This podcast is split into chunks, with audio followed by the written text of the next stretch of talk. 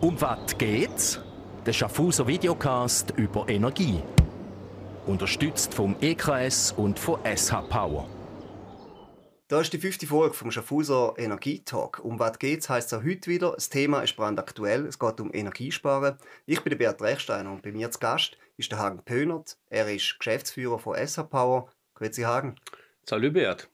Hagen, das Thema Energie lässt mittlerweile keine mehr kalt. Alleine wegen den Preisen, die steigen, wegen zusätzlichen Kosten und so weiter. Kannst du uns mal in aller Kürze kurz einen Überblick geben, wo stehen wir aktuell? Also wie, wie, sieht, wie sieht die Gesamtsituation so aus der Sicht vom Experten aus? Mhm. Die Gesamtsituation ist eigentlich gleich. Wir äh, befürchten nach wie vor, dass wir in eine Strom- oder äh, Gasmangellage kommen können. Was sich geändert hat, ist der Stand der Vorbereitung. Es ist mittlerweile extrem viel passiert äh, seitens des Bundes, seitens der entsprechenden Kriseninterventionsorganisation und auch wir sind eigentlich ready für den Worst Case, von dem wir alle hoffen, dass er nie eintritt. Mhm. Äh, eben, wenn man so ein bisschen auf die Gaspreisentwicklung schaut, die hat sich ein bisschen normalisiert, sage ich jetzt mal. Sie sind wieder ein bisschen runtergekommen. Äh, wo stehen wir da aktuell? Ja, es hat sich ein bisschen äh, normalisiert. Wir sind immer noch bei Faktor 7 höheren Preisen für das nächste Jahr verglichen mit vor zwei Jahren. Beim Strom ist es immer noch äh, Faktor 10. Ähm, andererseits sind die, Ströme, die Preise für 2023 gemacht. Also die Preise für unsere Konsumentinnen und Konsumenten für nächstes Jahr stehen fest. Die steigen um rund 25 bis 30 Prozent. Die jetzige Entwicklung wird aber einen großen Impact haben auf die Preise 24, 25. Also wenn die Preise jetzt fallen, ist das ein sehr gutes Signal. Mhm. Speicher sind, glaube ich, ziemlich gut gefühlt gibt auch ein bisschen Sicherheit, auch für die Schweiz. Ja, Speicher. Hm, Speicher haben wir eigentlich nur im Bereich Wasser. Unsere äh, Stauseen haben wir ge ge gefüllt. Das ist wirklich äh, äh, schneller gegangen als gedacht. Die Speicher äh, in unseren Nachbarländern im Gasbereich sind auch gefüllt, auch schneller als gedacht. Das ist gut. Aber dieses Gas muss im Fall des Falles nach wie vor auch irgendwie in die Schweiz kommen. Mhm, du hast jetzt vorher die Gas- oder Strommangellage äh, nochmal angesprochen. Mittlerweile hat man so das Gefühl, die Experten reden eher, quasi wenn man mit Blick auf den Blackout und so weiter, also wirklich Worst-Worst-Case-Szenario mhm. schaut, eher so ein bisschen vom Winter 23, äh, 24, also wo dann quasi nächstes Jahr äh, würde ich kommen. Teilst du ein bisschen die Ansicht, dass wir für diesen Winter wahrscheinlich durchkommen? Bedingt. Also ich sehe nicht, dass die Gefahr unbedingt in diesem Jahr höher sein wird als im nächsten Jahr. Was noch dazu kommt für nächstes Jahr, hoffe ich, dass das, über das wir heute sprechen, Energiesparen Wirkung zeigt. Auch der Bund ist nicht untätig. Es gibt mittlerweile ein Gaskraftwerk, das in Birr errichtet wird mit 450 Megawatt Leistung. Man möchte das ausbauen auf 1000 Megawatt. Das ist eine gewaltige Maschine. Das ist fast so viel, wie das äh, AKW Leibstadt an, Le an Leistung hat. Also dort wird viel getan und ich sehe das Bedrohungsszenario dieses Jahr und nächstes Jahr eigentlich ähnlich. Mhm. Eben, kommen wir zu unserem Thema eigentlich von heute, das Energiesparen. Fangen wir mit dem Heizen an. Mich denke, das ist ein ganz wichtiges Thema, reden auch ganz viele Leute darüber. Aktuell ähm, könnt ihr irgendetwas sagen? Merkt man, wird weniger geheizt als zum Beispiel im gleichen Stand letztes Jahr? Äh, hat sich da etwas verändert? Ja, ähm, das müsste ich eigentlich frohlocken. Wir haben verglichen Oktober bis heute mit letztem Jahr 30 Prozent weniger Energie verbraucht.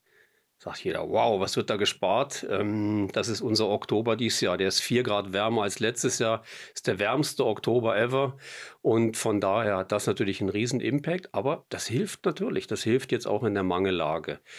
Unmittelbar ähm, eine Wirkung vom Verhalten der Konsumenten können wir noch nicht beobachten, aber es passiert natürlich trotzdem viel. Mhm.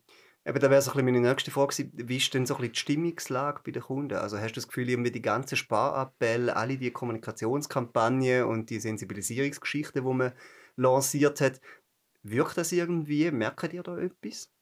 Also wir merken es natürlich an, an Reaktionen auch in unserem Kundenzentrum oder auch, dass sich äh, Kunden bei uns melden. Es ist jetzt aber nicht so, dass unsere Telefone rund um die Uhr heiß klingeln, was muss ich jetzt mit meiner Heizung machen. Ähm, aber das Bewusstsein ist da, wir pushen das natürlich auch, also sowohl EKS als auch wir äh, haben ja Kampagnen gestartet. Ich habe die... Äh, die Mittel, die wir da verschickt haben, hier mal bei mir. Das sind so Flyer, die wir den Rechnungen beigelegt haben. Ähm, auf der Herbstmesse ist es ein Thema.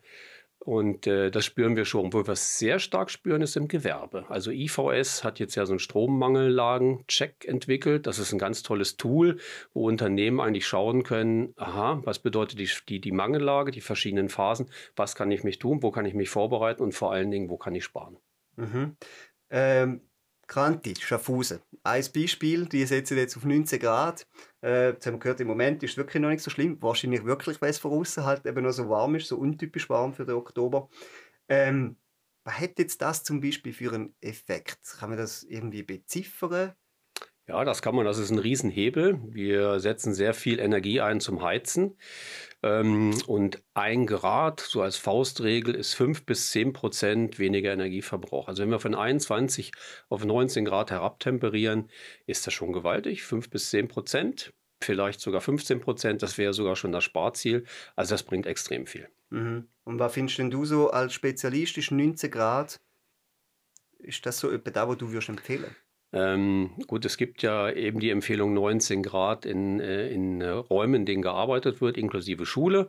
Das ist vielleicht eine kleine Komforteinbuße, wobei es gibt ja immer die, die eher fröstlich sind und dann gibt es die harten Kerle, die auch im Winter noch mit kurzer Hose rumlaufen. Also ich glaube, Kleidung ist da das Schlüsselelement. In nicht ähm, genutzten Räumen ist die Empfehlung 17 Grad, aber zum Beispiel im Bereich der Alterszentren ist nach wie vor 23 Grad die äh, Empfehlung für die Raumtemperatur. Das muss man natürlich auch fallweise wirklich genau anschauen. Aber 19 Grad, ich denke, das ist okay. Und ich habe auch schon. das ABS hat Power gemacht. Haben wir überall. Und ich habe ja sogar gelesen, es gibt ja schon Lehrer und Schüler, die das eher so als sportliche Herausforderung empfinden. Okay, und du hast aber die Gefrierlis auch angesprochen.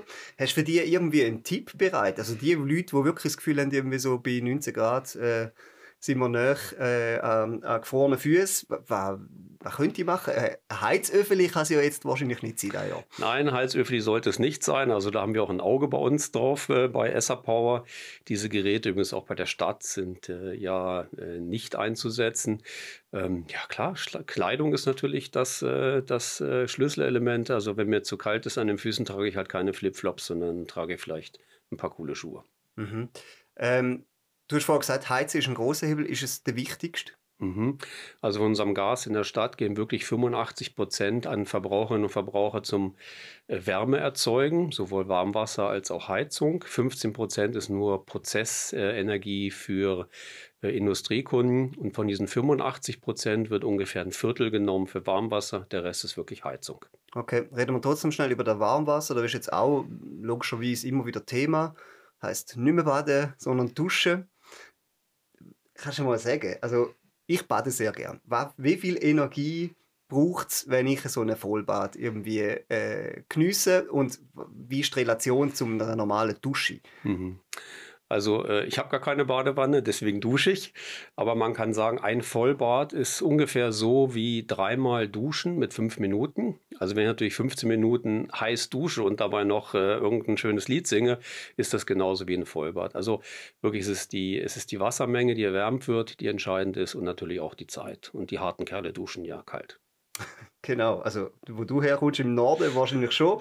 Ähm, aber wie, wie ist das? Also eben so eine ausgiebige Dusche sagst du, fünf Minuten wäre okay noch äh, und gibt es da irgendwelche Regeln? Bei uns hat man früher noch gesagt, irgendwie so, äh, ja, du musst einfach das Wasser abstellen, wenn du dich einseifst. Ist da immer noch die geltende Duschregel. Ja, ich habe ja gehört, Herr Habeck macht das jetzt in Deutschland. Okay. Wenn der duscht, dann macht er sich erstmal nass, äh, seift sich ein, in der Zeit läuft das Wasser nicht und duscht sich ab. Ich glaube, das ist jetzt gesunder Menschenverstand. Äh, ich merke ja, wo kann ich jetzt Wasser sparen? Nicht nur beim Duschen, sondern generell. Und ich denke, man kann wirklich ohne große Komforteinbuße dort bewusst weniger nutzen. Gilt übrigens für alles, was mit Energie zu tun hat. Aha. Ähm, das Wäsche ist auch ein Thema. Ähm, Temperatur und Tour. Dort hätte ich mal eine Frage, so ganz aus dem Alltag raus. Nützt eigentlich etwas, wenn man den Express-Waschgang einleitet? Mhm. Also beim Wäschewaschen gibt es eigentlich ein paar wichtige Aspekte. Also erstmal die Waschmaschine sollte tunlichst energieeffizient sein, also neu. Ähm, sie sollte möglichst voll beladen sein. Man sollte das Eco-Programm wählen und man sollte bei einer niedrigen Temperatur, also so niedrig die Temperatur einstellen wie möglich. Und das sind eben auch genauso Tipps, die wir jetzt mit EKS und SA Power ähm, äh, verteilen. Ist einfach umzusetzen und bringt extrem viel. Mhm. Und Eco geht aber eher lang.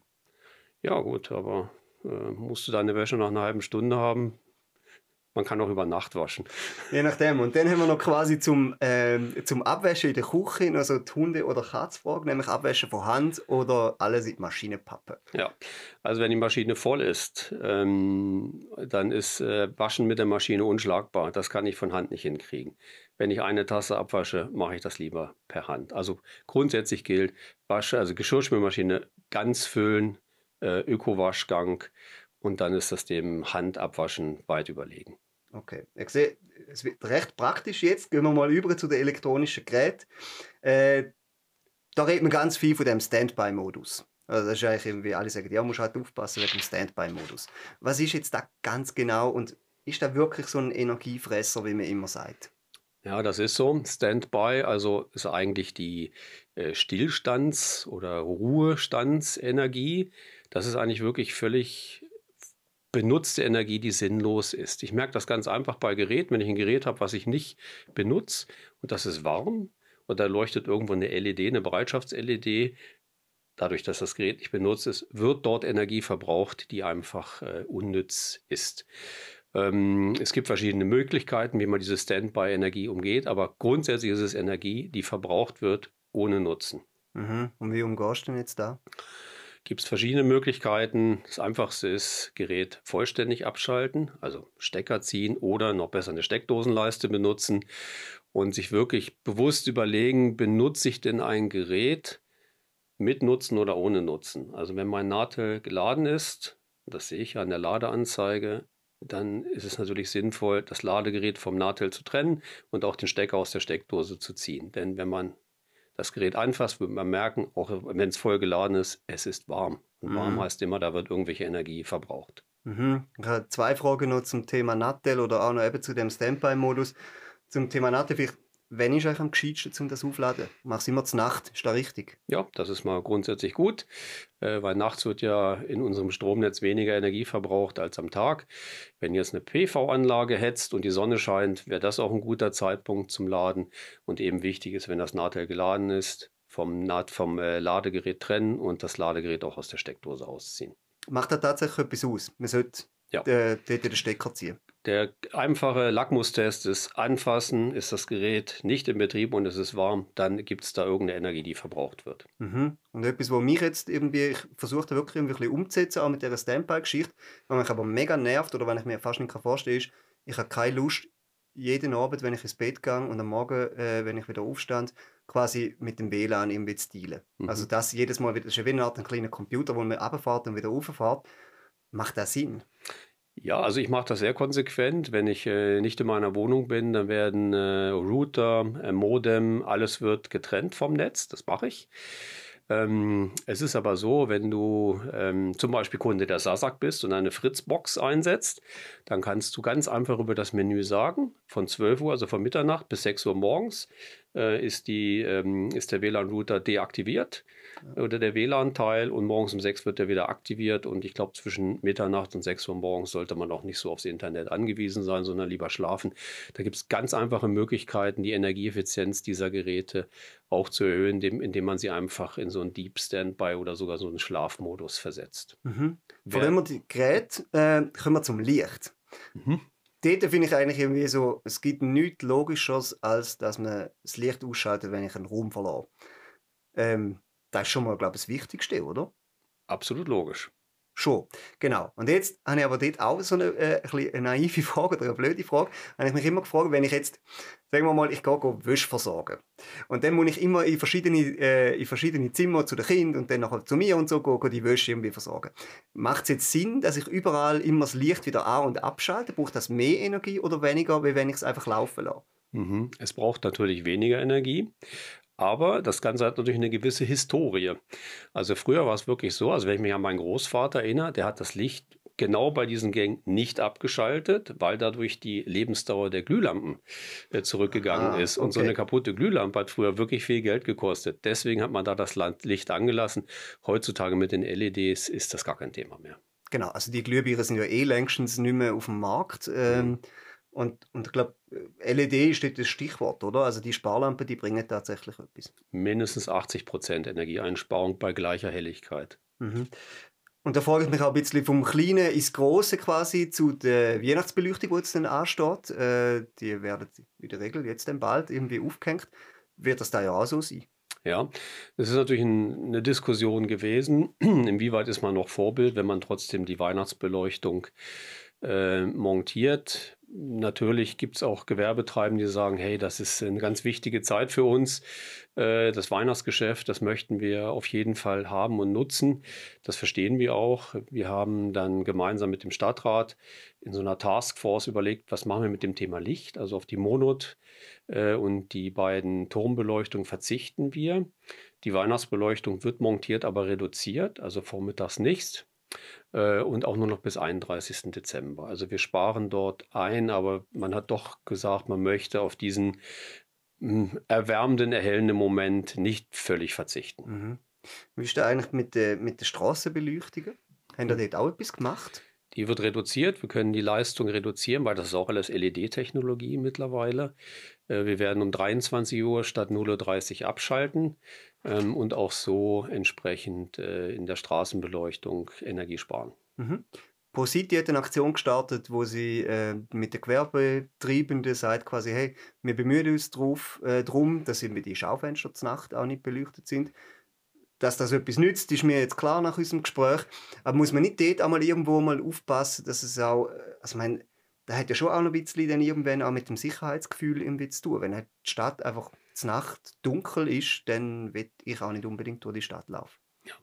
Also grundsätzlich finde ich die Initiative von Pro City super, weil äh, es gibt auch im Bereich der Schaufensterbeleuchtung noch echte Energiefresser, die dort teilweise rund um die Uhr äh, im Betrieb sind.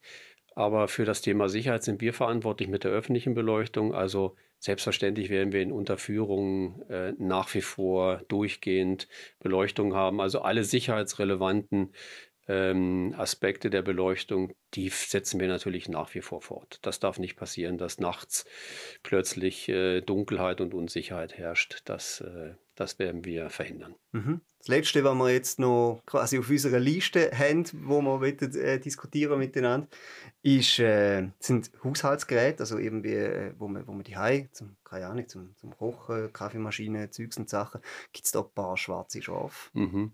Schwarze Schafe sind meist ganz alte Geräte, also es gibt ja noch wirklich diese extrem lauten Monsterföhns, die fast den ganzen Raum beheizen. Also da muss man einfach drauf achten. Es gibt Energieeffizienzklassen und auch da gibt es wie so ein AAA-Rating. Bei Banken gibt es wirklich diese A-Geräte. Die sollte man anschaffen, sich auch wirklich mal überlegen, wenn der Tiefkühler im Keller nur noch am Rattern und Klappern ist. Äh, erstens mal, brauche ich den überhaupt noch? Also ich kann in Schaffhausen sieben Tage einkaufen gehen. Eigentlich sollte man so eine Stilllegungsabwrackprämie für Kühlgeräte ähm, einführen. Und wenn, dann doch bitte wirklich ein energieeffizientes Gerät. Und da muss ich auch überlegen, ist das jetzt wirklich ein Riesenschrank oder kann es vielleicht auch ein kleinerer sein? Also da kann man sehr viel über Technologie und bewusste Kaufentscheidung ähm, regeln. Mhm, du bist jetzt gerade äh, schnurstracks quasi auf die Kühlgeräte äh, losgegangen, nachdem der Föhn äh, thematisiert hast, die ich ganz sicher nicht brauche. Wie ist das? Also ist, ist ein Joe Kühlschrank und Gefrierer sind die Treiber? Also 15 Prozent der Energie im Haushalt, ist der größte Teil, werden durch Elektrogeräte äh, verbraucht. Und das ist vor allen Dingen Kochen, Waschen, Geschirrspülen. Also da muss man okay. wirklich schauen, was habe ich da für Geräte. Und dann das Verhalten, wie nutze ich die Geräte? Ist das Gerät voll? Ich bin einfach nur zu faul zu sagen, komm, ich lasse es jetzt schon mal laufen. Oder nutze ich die wirklich so, wie es empfohlen wird? Und nochmal zurück zu deinen Kühlgeräten. Also die sind nicht so schlimm, wenn man die irgendwie hat. Oder wenn man die irgendwie, weiß auch nicht, heißt immer, man muss die Tür schnell wieder zumachen und so. Aber sonst muss man nicht viel mit denen machen. Ja, muss ich mir mal ehrlich fragen. Brauche ich so viele Kühlgeräte? Viele haben ja meist in der Küche eins, mit dem Tiefkühlfach, haben im Keller auch noch irgendwas brauche ich das wirklich in Zeiten, wo ich doch wirklich täglich mhm. meinen Einkauf mhm. ähm, realisieren kann. Okay, kommen wir langsam zum Schluss. Äh, wir haben eben vieles angeschaut. Habe ich etwas quasi wie vergessen, wo du sagst, so, oh, Beat, äh, da wäre eigentlich noch wichtig? Nein, aus meiner Sicht nicht. Ähm, es geht um Energiesparen. Das ist für mich die Königsdisziplin. Da kann man sehr viel machen mit gesundem Menschenverstand. Es ist einerseits Verhalten, es ist andererseits, welche Geräte setze ich ein. Aber das ist wirklich, äh, wie soll ich sagen, Win-Win-Win. Mhm. Ich spare Geld, wenn ich Energie spare. ich tue was Gutes für die Umwelt und jetzt für die Energiemangellage ist es natürlich ein super Beitrag. Also das ist wirklich Königsdisziplin. Mein Lieblingsausspruch, die beste Energie ist ja die, die nicht verbraucht wird. Genau, aber wegen dem muss ich jetzt nicht gerade ein schlechtes Gewissen haben, wenn ich mal wieder einen Sonntag lang Netflix durchschaue oder irgendwie so. Also ich meine, irgendwie müssen wir ja noch leben, also wir wollen ja nicht mit Steinzeit zurück. Das ist natürlich genauso. Also genießt, äh, sage ich mal, eure Fernsehabende äh, und es kann auch ein gekühltes Bier dabei sein. Da hoffe ich sehr. Äh, wir sind am Schluss von der Erfolg. Ich danke dir vielmals, Hagen, dass du da bist. Ich danke mich auch, äh, bedanke mich auch bei allen, die äh, bis dahin dranbleiben sind. Wie immer freuen wir uns über äh, Kommentare, Bewertungen auf allen unseren Kanälen, unter anderem per Mail auf energie.shn.ch. Die nächste Folge gibt es Anfang Dezember und dann gehen wir in die Weihnachtspause. Bis dahin wünsche ich allen eine sorgenfreie und energiereiche Zeit. Danke vielmals. Danke sehr. Um was geht's? Der Schaffhauser Videocast über Energie.